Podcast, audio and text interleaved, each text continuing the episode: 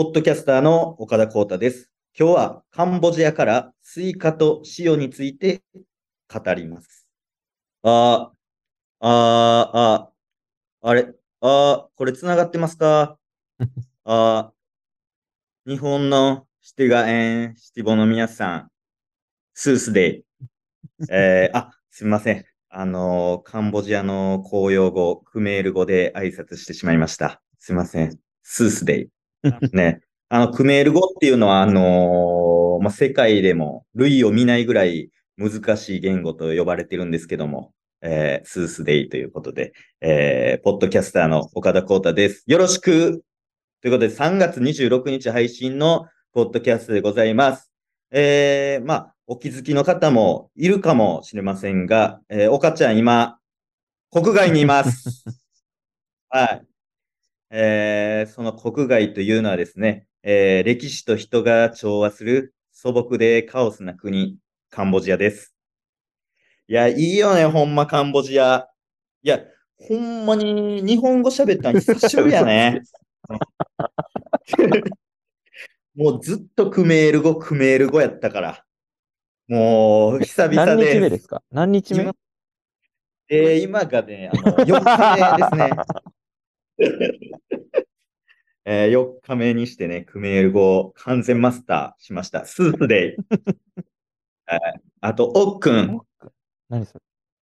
おっくんっていうのがね、あのーありがとうっていう、あの、やつですけども。一番最初に覚えるやつしかない。スースデイとおっくんをね、乱用してます。えー今、そっち何時ですか？この、まあ、時差あるんですよね。これ、国外にいるんで。10時、10時ですね、こっちは。あ、そっち10時ですか？あ、そうなんですね。いや、なんか時差ボケみたいな聞くじゃないですか。僕時差ボケってその、全くなかったんですよね。なんか、みんなその、時差ボケでなんちゃらみたいな、よく聞くんですけど、あの、全くなくて、そう。時差ボケきついってなんか、好きな言葉というか、なんか、なん 言いたい言葉でもあるじゃないですか。その、うわー、時差ボケきついわ、みたいな。まあまなんか、この、悔しい顔して、なんか嬉しいみたいなあ。わかるわ。ちょっと。感情があるじゃないですか。うわーみたいな。眠、なんでなんでって聞くの待ってる感じ。言いたいやつね。ね言いたいやつ。うんいや、時差ボケできついみたいな。あれ言いたかったんですけど、その全くなくて、そう、もう拍子抜けやったんですけど、いや、ほんま時差ボケの影響とか受けたいなと思って、俺も。思ってたんですけど、無理で、なんか楽しそうやったんですけど、うん、無理だったんでね、ショックですけども。ちなみに今こっちは、えー朝8時です。えーね、ここからはいろんなね、あの、ものが見えますけども。どこにいるんですあか、それ？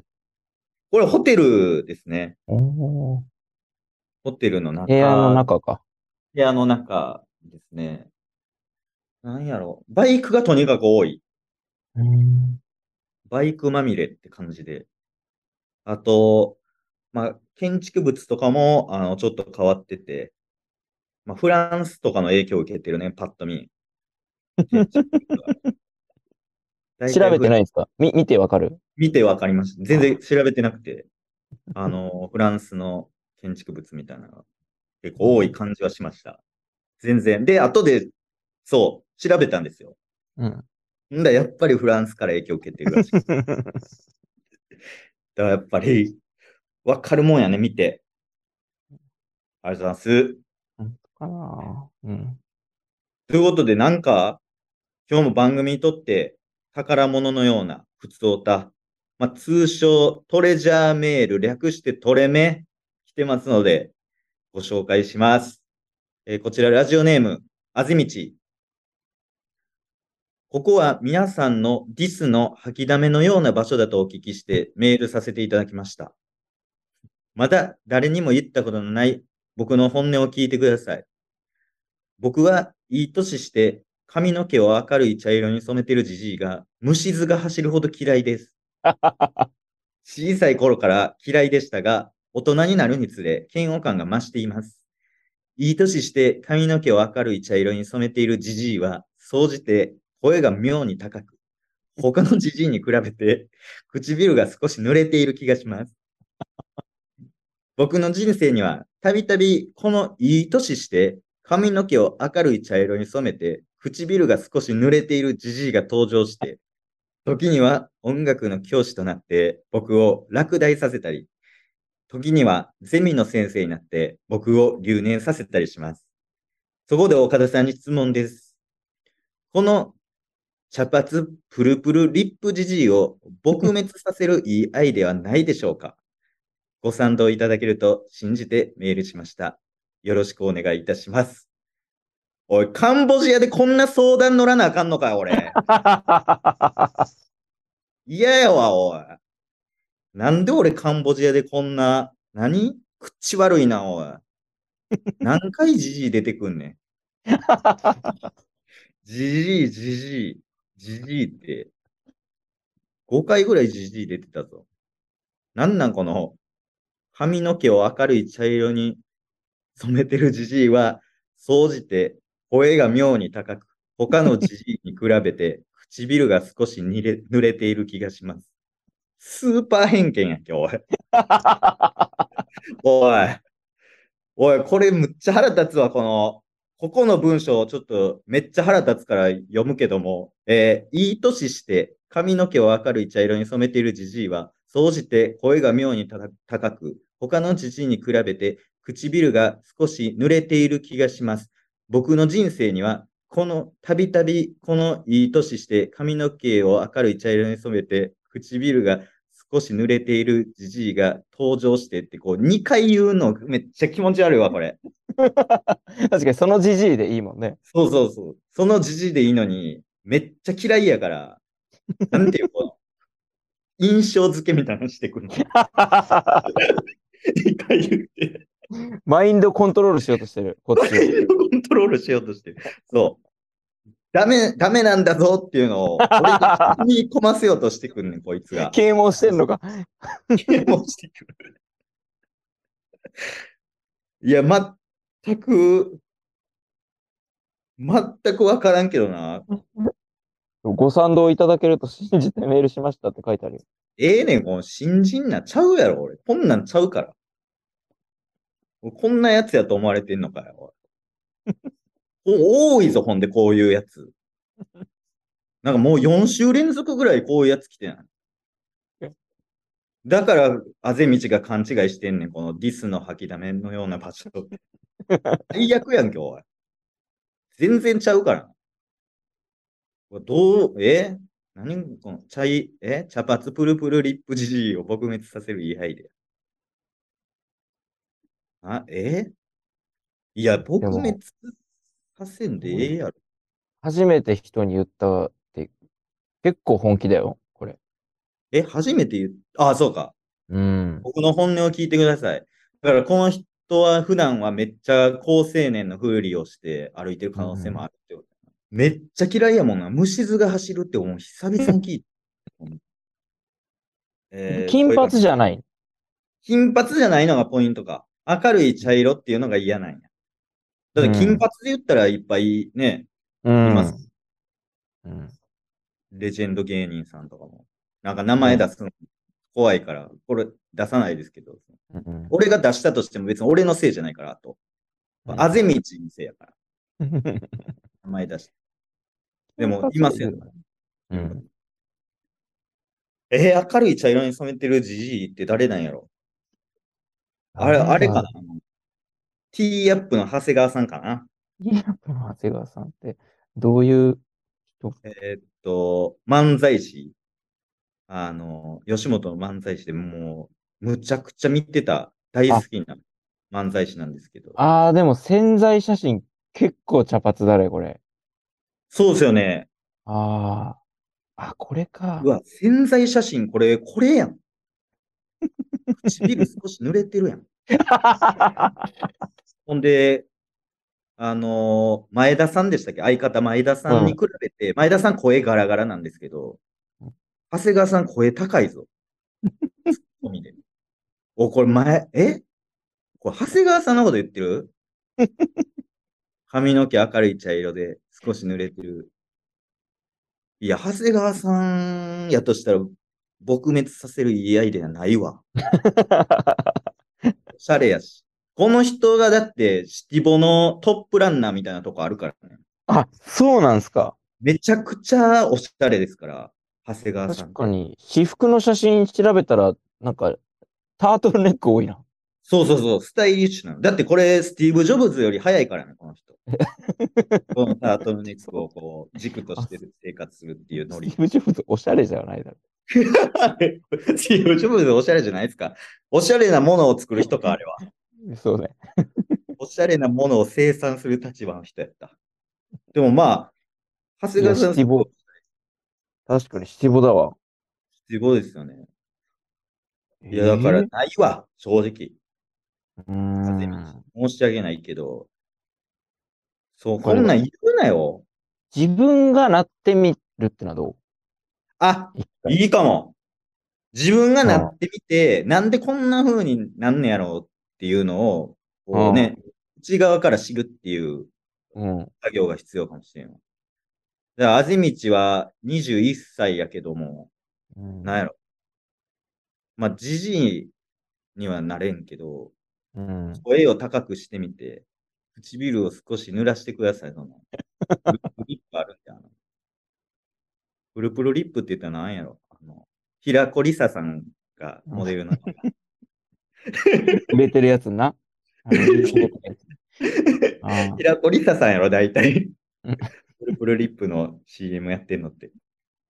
平子りささんやと思えば、絶対ね、そうねいいかなるほど。なんか興奮するしな。爆大させられたり、留年させられても。だから、平子りささんやと思って、何ら問題ないと思いますので、ぜひ、えー、参考にしてください。それじゃあ、え、いきます。ポッドキャスト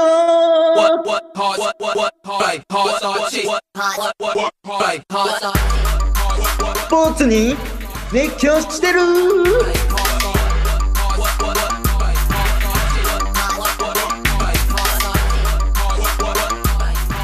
えー僕が海外に行っている間に世界中が注目するスポーツの大会が終わりました。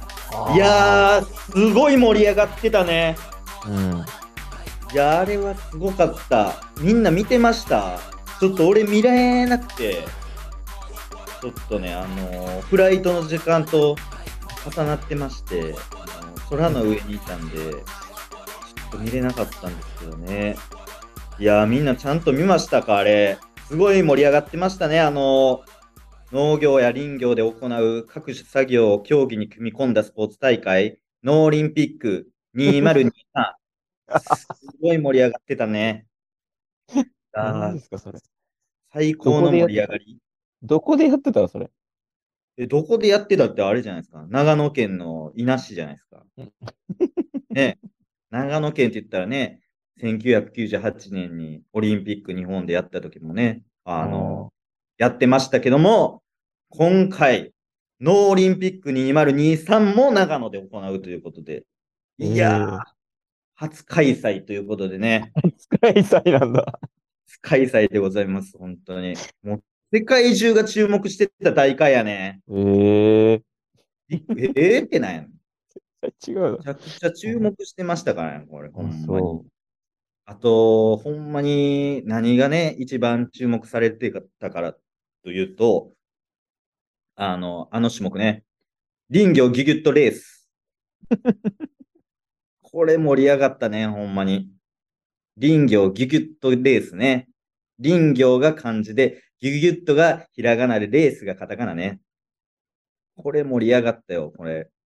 これ3人1組の3チームが苗木9本を植林した後、間伐材の丸太をノコギリとチェーンソーで1メートル幅に切って、で、その後担いで走ってゴールテープを目指すね。そういう競技でございますけども。ここにやっぱ林業ギュギュッと詰まってたね。これ盛り上がったでしょ、ほんまに。ね。盛り上がったやろね。いや知らないです。知らないです。いや、盛り上がったよ。そうなんだ。そうなんいや、だこ。れすごいもん。だって、ノーオリンピック2023ね。名前がでもちょっとスポーツっぽくないけど、林業ギュギュッとレースとか、あんまギュギュッととか言わないでしょ。スポーツで。いやいやいやいや、でも新しいニュースポーツやから、その初開催ということで。ああ、その規制の概念とらわれないみたいな。とらわれない。そう、ノーオリンピック2023。で、これ全9チームのうち、この競技ね、みんな7分から10分かかるところなんですけど、今回、あの、チーム林業男児が5分台でゴールした。これはほんまにすごいこと。えげつない。巻きすぎだろ、記録。抜き入れすぎでしょ。と。半分にしちゃったの。だいたい10分かかるところを5分にして。競技変えた方がいいよ、じゃあもうい。や、この人たちの競技じゃん、もチーム林業男児ね。う。だって、ゴールして5分待ってんでしょ、ずっと。待ってた。そう、林業男児。いや、これすごいよ、ほんまに。だから野球で言ったら、大谷翔平みたいなことやね。うん。てか野球の話してほしいわ。え？野球の話してほしいわ。いや野球？うん。いえ、ノーオリンピック2023でしょ。だって今、あなた自分で野球に例えた。いや、これすごいことやから、ほんま。すごいのや、ノーオリンピック2023っていうのは。苗木9本ってもう、野球で言ったらスタメンメンバーの数やから。野球で言いたいんだったら野球の話してくれ。苗木なん9か、もやもやすんだよ。野球で言うなよ。だから。野球で、野球の話しないんだったら。3人1組の3チームっていう、その3チームって、その、ライト、センター、レフトの 一緒やからね。3、三人。で認識があるんでしょ？その野球だと通じるっていう。じゃあ野球の話してくれよ、先に。いや、なんで野球伝わらない話すんだよ。野球はしないです。その、よくわかってないんで。いや、でもほんまスポーツってええよな。最高です。まあ、こういう大会を見て、この農業少年たちが夢を見て、またこう農業っていうスポーツを盛り上げていくっていうのを、俺は陰で見てた。うん。林業男児もね、もう将来的には林業男になりますし、最終的には林業じじいになりますので、で 林業じじいになった時にはほんま30秒とか、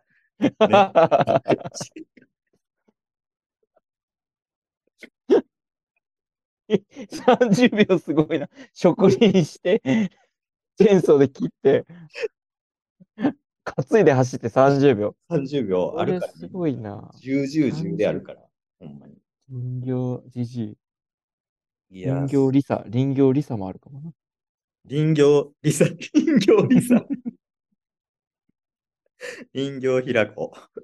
林業開こあるかもしれないですからね。いや、でもほんまに、スポーツいいですけど、あのーあれなんですよ。ちょ、カンボジアの話させてくれや。う。ちょっとスポーツがね、すごかったから、はいしてくださいましたけど、うん、カンボジアの話聞かしてよ。いや、カンボジアほんま、あれなんですよ、僕。今、4日目なんですね。うん。4日目なんですけど、正直カンボジアって、僕着いて、着く直前ぐらいかな、に気づいたんですけど、あの、危険度レベルっていうのがあって、国の。うん。国の危険度レベル1らしくて、で、1って低く見えるんですけど、うん。4段階あって、基本、例えば日本やったら危険度レベル0なんですよ。で、アメリカとかも0。で、カナダとかも0みたいな。結構0あって、で、危険度レベル1の国って少ないんですよ、結構。で、危険度レベル1っていうのは何、どんなことが起きるかというと、こう、結構軽犯罪が多いっていう国で、あの、まあ、ひったくりとか、うんそういうことが結構あるっていうのを、ほんまその、今ホテルにいるんですけど、そのホテル着く直前ぐらいに、あの知りまして、ほんだら、あ、なんか、怖なってきて、ちょっと。なんかそんな感じじゃなかったんですけど、ちょっと、あれ怖いぞってなって、正直、あの、外あんま出てなくて、カンボジアっぽいことしてないんですよ、全然。もう、ちょっと怖くて。意外とだから、なんやろ、歩くんが、ちょっと怖くてですね。なんかもう、最寄りのコンビニ、400メートルぐらいしかないんですけど、そういうところでも、ちょっとあの、アプリで、トゥクトゥク呼んで、 Grab っていうアプリあるんですけど、その、それで、トゥクトゥク呼んで、最寄りの400メートル先のコンビニまで行くのに、あの、トゥクトゥク使って移動したり、もう、とにかく外が怖い。だカンボジアっぽいこと一切してません、正直。来て4日経つんですけど。もう、なんでしょう。で、コンビニ行くにしても、なんか現地の、なんかコンビニとかあるんですけど、その、アンコールミニマートっていうね、知ってます？皆さん、アンコールミニマート。アンコールミニマートっていう、あのーコンビニあるんですけど、そういうところにも行かずに、なんかちょっと怖いから、あのーセブンイレブン行って、で、買うのも、その、現地の、なんか、スタックスっていう、なんか、ポテトチップスみたいな、有名なやつあるんですけど、ポテトチップス。それも、ちょっと、なんか、怖くて、その、プリングルス買って、そのもう、日本とやってること変わらないんですよ。怖くて。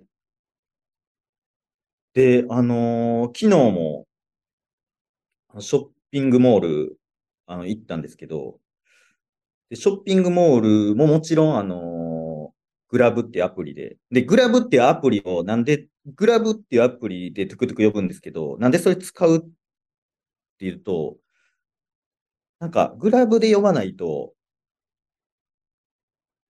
なんか、ぼったくられるっていうのを聞きまして、だグラブっていうアプリ、まあ、ウーバーみたいなやつなんですけど、それで呼ぶと、ぼったくられない。もうデータ上で決算されてるから、ぼったくられないんですけど、だからそれもね、あの、めっちゃ、なんやろ、IT の力、AI みたいな、そのテクノロジーを利用して、あの、トゥクトゥクを読んで、で、あの、ショッピングモール行ったんですけど、その行ったショッピングモールも、あの、イオンで、いや、もう、日本でええやんってなってきて。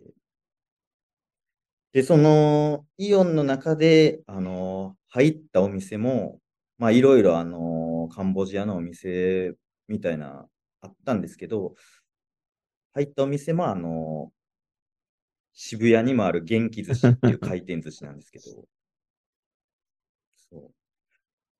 だからもう、全然カンボジアっぽいことしてないんですよ。ほんまに。コンビニはセブンやし、買うもんはプリングルスやし、で、イオン行って、あの、元気寿司食べて。で、元気寿司もなんかメニューいろいろカンボジアっぽいメニューあって、その、なんかキムチをそのご飯で巻いて、その上にそのマンゴーが乗ってるやつみたいなとか、なんかそのフォーっぽい麺、うどんの代わりみたいな、フォーっぽいやつとかあったんですけど、結局そのイクラとサーモン頼んでもらって、めっちゃ日本だ。日本っていうか、何やろ、その、幕張みたいな生活してるんですよ、イオンの。イオンあるな、でっかいの。その、なんていうの、郊外あのーその生活。日本の郊外の生活。ちょっとコンビニ、車出してコンビニ行って、みたい多めに買って、な感じで。多めに買って、で、また車出して、イオン行って、みんなで回転寿司食べて、みたい郊外の家族みたいな。幕張だな。うん。感じで。そう。で、その後、うん。あのーまあ、買い物とかもして、で、パンツとかもね、買ったんですけど、うん。で、買ったパンツも、あの、トップバリューの、日本 日本でよくある、トップバリューの、うん。安いパンツ。いや、パンツは怖くないだろ。いや、なんか怖いんです。なんかもう、怖なってきて。なんかわからんけど全部が怖なってきて。で、靴下も100均で買いましたし。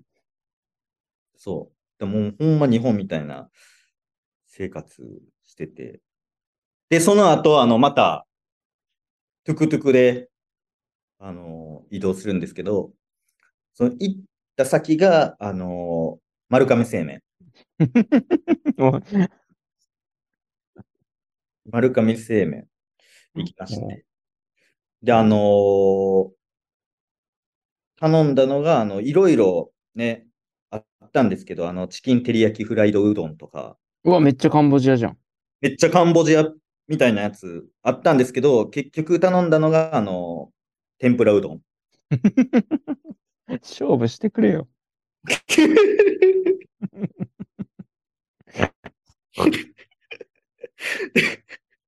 天ぷらうどん完食。何しに行ったんだよ、本当に。知ってるって思いながら完食。いくらとかサーモンもその、ああ、知ってるなって思いながら完食して、これこれって。これこれこれやね、みたいな。で完食しまして、で、夜、おう。夜ですよ、やっぱカンボジアといえば。おう。夜ね、まあ一回帰ってきまして、うんちょっと行くか、みたいな。繰り出すか、みたいな感じで。ええうん。トゥクトゥク呼びまして、えー行ったところが、えー日本焼肉。だから、あの福島ってね、あの、大阪のうん福島っていう町があるんですけど、そこのチェーン店みたいな感じで、海外展開もしてるみたいな。国内にもあって海外展。まあ、まあ、丸亀製麺と一緒やね。だから、パターンで言うと。でも、うどんと違って焼肉はちょっと海外っぽい要素あるよね。いや、え？骨付きカルビとかあの牛タンとかも、めちゃめちゃ味付けもあの、塩とレモンでしたし、あの、ロースとかも、あの、なんか、硬い、硬い、この肉みたいな、じゃなく、あの、いい具合にサシも入ってまして、あの、店員さんもあの、いらっしゃいませって言ってました。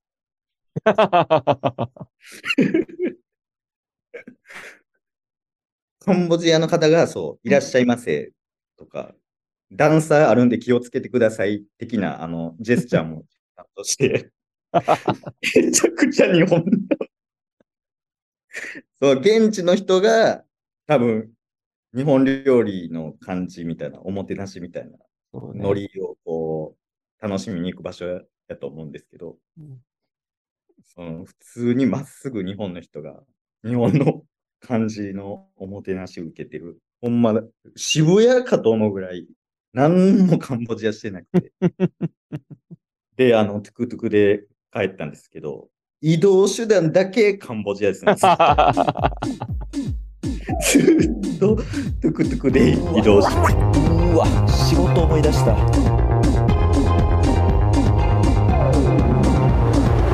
ここからは番組初のスポンサードコーナーをお届けします。そのスポンサーさんは、マイネオ法人バイオプテージ。ブーインいやー、いいね カンボジアで聞くブーインいいね。まあ、これ多分マイク入ってないですけど、ブーインって言った時に、そのバイクのクラクションがピッピッってなってて、すごいいい感じでしたから。バイクがいっぱい走ってますので、こちら。それでは、コーナー行きましょう。シティウォッチャー岡田。ここは東京千代田区有楽町日本放送に設置された小部屋シティカルチャーモニタールーム。通称シティモ。岡田光太はマイネオの通信サービスで鮮明にモニタリングされたシティ映像を活用し最新のシティカルチャー情報を研究していくのだった。では七が演出部を目撃情報をチェックしていきましょう。こちらラジオネームあかりシティボ見ました。チャット GPT にエロいことを言わせようとして、あの手この手を使い、のらりくらりと交わされて、でも、それはそれで、そういう状況に興奮してました。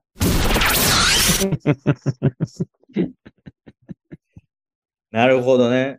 わこれ、なんか、わかる。エッチやな。なんか AI セクハラ。確かに AI セクハラか、これ。なんかいろいろ言わそうとしたけど、すいません、よくわかりません的なことを言われて、何をやってもかわされて、でもこの尻尾つまませへん感じに興奮する。なんかエロいな。あかりエッチです。ラジオネームあかりってこれ女性？エッチやん。ちょっと待って、ズズームだからわかんないけど、なんか、下動かしてる？大丈いや、動かしてねえわ。夫 なんかテーブルの下、いやいや手動いてない？こるか、おい。この文字で。もう書いた。まあ、興奮すんな。いいな。ありがとうございます。はいえー、続きまして、ラジオネームスターミー。シティが見ました。ファッションモデルみたいにおしゃれなコーディネートなのに、折りたたみ傘だけおっさんが使ってる黒い普通のやつでした。いや、これでも、それでよりおしゃれなんじゃない？この差し色ってえーああ、そういうこと。おっさんを一個入れることで。一個入れることで、こう、なんか、他が映えるみたいな、なんか、スイカの塩みたいな、他を目立たすための、あれなのかな。台無しな気もしますけどね、ちょっと。え？ちょっと台無しっていうか、なそこはおしゃれ、うん、おしゃれであってほしいとこありますけど、折りたたみも。え、ほんまですか？うん。いや、台無しなのかな、これ。いや、これは、あの、あれです。スイカの塩です。それ以上いい例えはもう、ない。これは、でもほんまにその、なんやろ、折りたたみ傘だけ持ってるってことやな。その、他はもう派手やかな。あ感じやけどあ、ああ、確かにそういう確これは、だから、うん一見ダサいって思われがちやけど、この、実は映えてるっていう、この、スイカの塩。に。はい。限界です。限界でした。えー続きまして、えーラジオネーム、最初はグーテンモルゲン。シティボ見ました。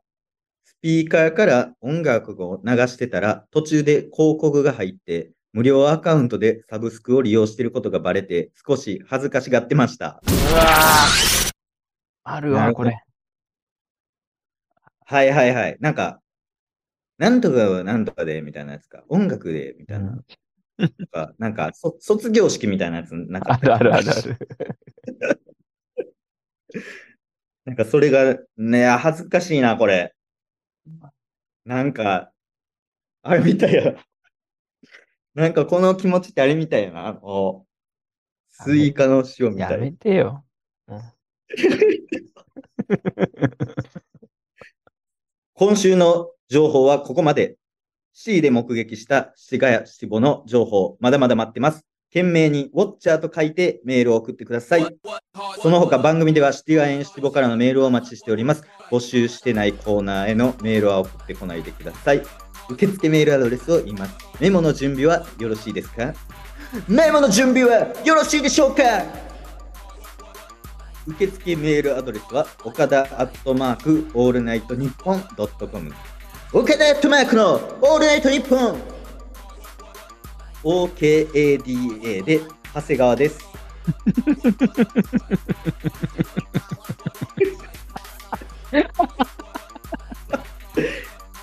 限定で番組公式ツイッターもやってます。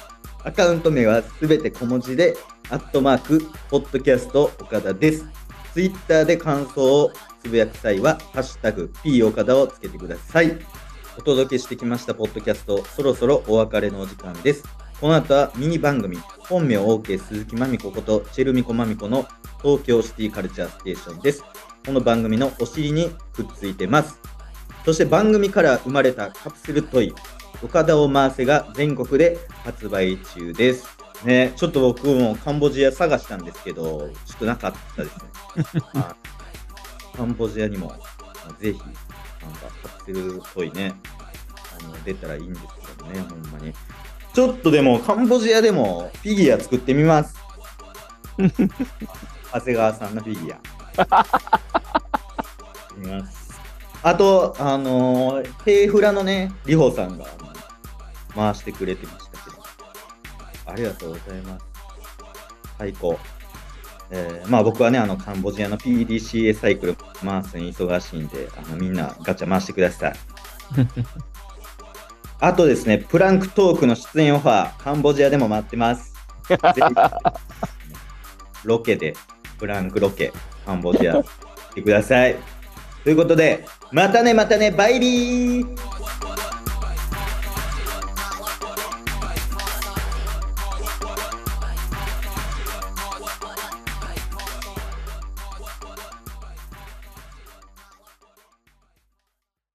東京シティカルチャーステーション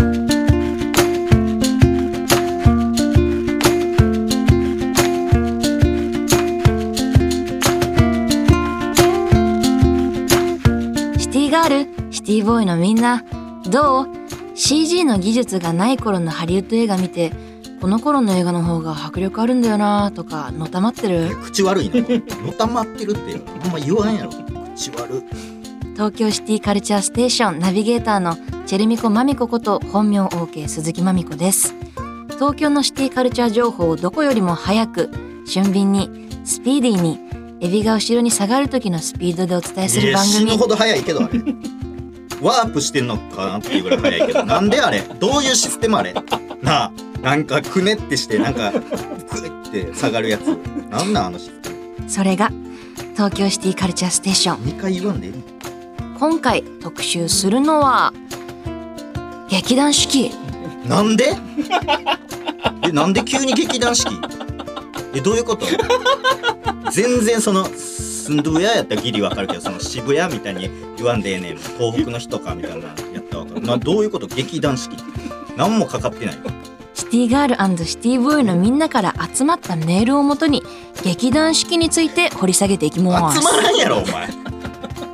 い一文字も出てへんから、その、わからんやろ、シティガールもシティボーイも、その、劇団シティ式についてどう思いますかみたいなメール来んやろ、絶対。掘り下げるどころか。えー今回はゲストの方に来ていただいてますどこ貯めてんねん。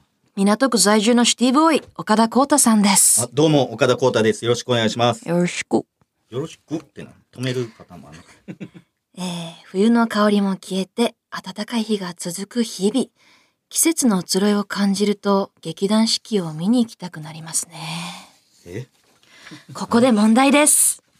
劇団四季はどうして四季という名前がついているのでしょうか？